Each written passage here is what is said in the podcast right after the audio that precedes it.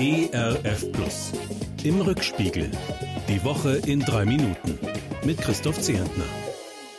Na, das ist ja vielleicht eine Woche. Tagelange Jubelstürme, weil unsere Bundesangela für ein paar Monate EU-Ratspräsidentin ist und weil Bayern München zum gefühlt 888. Mal den DFB-Pokal geholt hat.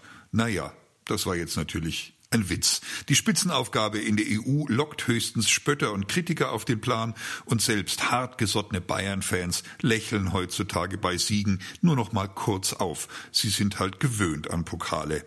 Es ist schon irgendwie bedenklich. Immer mehr Jugendliche halten es inzwischen für ein Naturgesetz, dass am Ende aller Fußballspiele immer die Münchner Bayern die Nase vorn haben. Die Nase vorn und die Nase frei haben wollen in dieser Woche zwei Wirtschaftsminister. Schluss mit der Maskenpflicht im Laden fordern sie für MacPom und Niedersachsen. Noch werden sie zurückgepfiffen. Einstweilen können kreative Einzelhändler ihr Personal mit Masken versorgen, auf die Werbebotschaften gedruckt sind. Oder sie können ihre Kundschaft mit Wettbewerben erfreuen, bei denen zum Beispiel Mrs. Mundschutz gewählt wird oder Mr. Strahlauge. In dieser verrückten Woche haben wir ja zum ersten Mal auch Jair Bolsonaro mit Maske strahlen gesehen. Brasiliens Präsident erlebt jetzt, dass das Virus tatsächlich Macht hat. Ich finde, wir sollten nicht mit Häme reagieren. Hoffentlich macht sein Fall manch eingefleischtem Zweifler klar, mit Covid-19 ist nicht zu spaßen. Das Virus lässt sich auch nicht mit Demos oder Politikerbeschimpfungen vertreiben. Ich ahne, wohl oder übel werden wir weiterhin mit Mund-Nasen-Bedeckung zum Einkaufen gehen. Aber das schaffen wir schon. Schließlich haben wir uns ja auch daran gewöhnt, dass am Ende immer die Bayern gewinnen.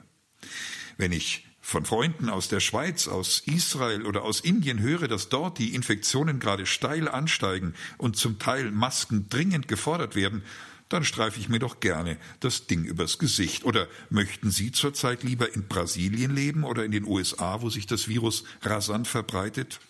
Ich bin von Herzen dankbar dafür, dass Wissenschaft, Politik und vernünftige Bürger das bei uns bisher vermeiden konnten. Und mit einem Schmunzeln erinnere ich mich an eine Empfehlung aus Josua 3. Ihr sollt euch nicht zu nahe kommen, steht da. Tatsächlich.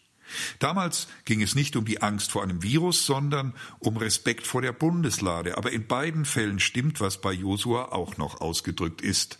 Wir sind auf einem Weg, den wir bisher noch nicht gegangen sind. Dauernd müssen wir dabei Dinge tun, die wir noch nie getan haben und an die wir uns auch nicht so schnell gewöhnen werden. Aber wir verlassen uns darauf. Gott geht diesen Weg mit uns. In diesem Sinn wünsche ich Ihnen ein zuversichtliches Wochenende. Ihr Christoph Zehentner. Im Rückspiegel. Auch in der Audiothek oder als Podcast auf erfplus.de. ERF Plus. Gutes im Radio.